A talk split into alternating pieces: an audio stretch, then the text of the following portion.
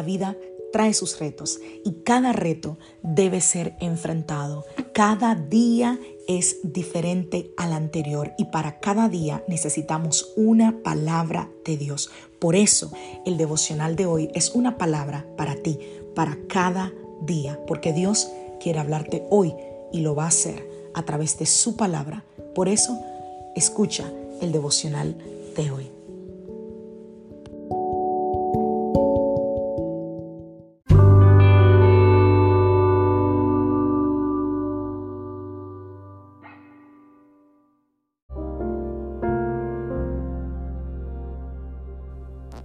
Devocional del día de hoy.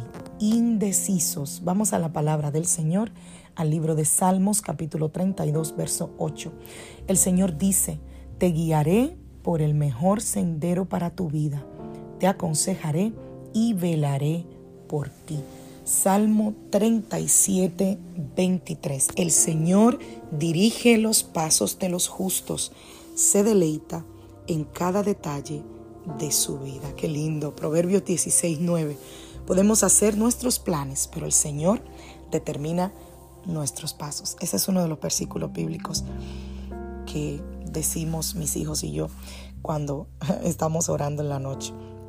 Bueno, y una de las situaciones más difíciles que pasan los seres humanos, que pasamos nosotros, es cuando nos encontramos en medio de una indecisión, ese momento en el cual tú no te sientes seguro de qué paso dar, de qué camino tomar.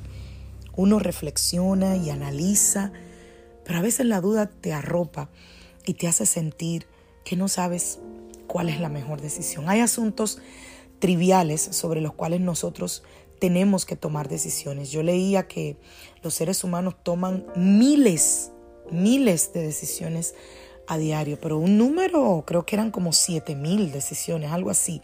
No recuerdo ahora específicamente el número, pero una cosa que te asombraría.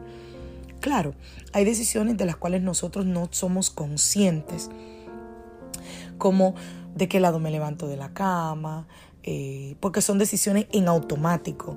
Te cepillas, eh, qué haces primero, te lava la cara, te cepillas o te cepillas y después te lava la cara, etcétera, etcétera. Son cosas triviales, ¿no? No te provoca temor eh, esas decisiones. Esas son las decisiones que uno toma diario y las que uno está acostumbrado a tomar, como lo que te mencionaba, ¿no? Pero la dificultad viene en cuanto al campo de las decisiones cuando tú no sabes lo que es mejor, lo que es más sabio, lo que resulta ser la mejor decisión. Y eso nos pasa porque nosotros no conocemos el futuro. Y nosotros quisiéramos saber cuáles serán los resultados de esa decisión. Pero como no conocemos el futuro, nos llenamos de indecisión. Y ahí, ahí, amado amigo, amiga, hermano, hermana, es a donde entra el escenario de la oración. Esa es la herramienta poderosa que Dios nos ha dado para que nosotros le consultemos y busquemos su dirección divina. Como nosotros vimos en el día de ayer y lo repetí hoy, Salmo 32.8, el Señor dice, te haré entender y te enseñaré el camino en el que debes andar. Sobre ti fijaré mis ojos. O sea, su voluntad, la voluntad de Dios, es dar dirección a la vida de sus hijos. Dios nos quiere ayudar. Él sabe lo que es mejor, qué pasos debemos dar. Y cuando nosotros vamos al Señor en oración, lo que le estamos diciendo es, Señor, yo no puedo solo. Yo no sé lo que viene mañana. Yo te necesito.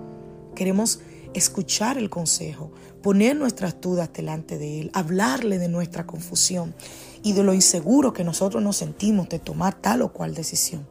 Y Él nos escucha y Él nos entiende.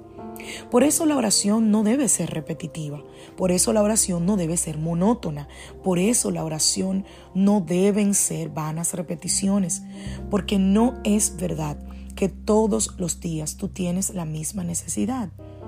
Todos los días tú vas a necesitar ir a la presencia de Dios para hablarle probablemente de cosas diferentes. Sí, es verdad, hay algo que puede ser repetitivo, pero no toda tu oración va a ser repetitiva porque hay retos diarios, hay decisiones trascendentales, hay otras que están claras para ti como el agua y esa no te provoca eh, eh, indecisión. Pero la Biblia dice que Dios nos ha provisto de su consejo a través de ellas mismas, de las escrituras, y que esa escritura nos da la dirección de lo que tenemos que hacer y van eliminando las dudas de lo que necesitamos decidir. Asuntos como el camino de la salvación, de la justicia, de la verdad, de lo correcto, todo eso que yo diría que es trascendental nos ha sido revelado. Por eso nosotros tenemos ese versículo tan hermoso que dice el Salmo 27, el Salmo 37, perdón, 23, que dice, por Jehová son ordenados los pasos del hombre y él aprueba su camino. Todos, todos pasamos por el camino de la indecisión. Todos en algún momento nos hemos, nos estamos o nos sentiremos confundidos sobre algunas decisiones en nuestra vida. Habrá momentos en que vamos a decidir correctamente y habrá otros en los que no. De todos modos, si nosotros amamos al Señor y si nuestro deseo genuino es hacer su voluntad, no nos vamos a olvidar de las palabras que dijo el sabio Salomón en el Proverbio 16:9. El corazón del hombre piensa su camino, mas Jehová endereza sus pasos. Y si tú has tomado alguna decisión que hoy te das cuenta que fue una decisión incorrecta, que fue una decisión eh, eh, em, equivocada, entonces no te quedes allí. No te quedes llorando, lamentándote, sufriendo. No estoy minimizando tu dolor. No estoy diciendo que no es importante. No estoy diciendo que andes por la vida tomando decisiones sin medir las consecuencias. Lo que sí estoy diciendo es que si ya pasó, no tienes la máquina del tiempo para regresar atrás. Necesitas levantarte, sobreponerte y pedirle a Dios que te dé la ayuda y la sabiduría para avanzar a pesar de esa mala decisión. Y si tienes que resarcir, si tienes que pedir perdón, si tienes que reconocer tu error, si tienes que enmendar, hazlo. Pero no te quedes llorando por una mala decisión que tomaste hace años porque llorar, lamentarte y quejarte no resolverá ni cambiará esa decisión que tomaste en aquel momento. A partir de hoy, pidámosle al Espíritu Santo que nos ayude a tomar buenas decisiones. Que Dios te bendiga, que Dios te guarde. Soy la pastora Lizelot Rijo de la iglesia Casa de Su Presencia desde Greenville, Carolina del Sur, y te deseo un feliz día.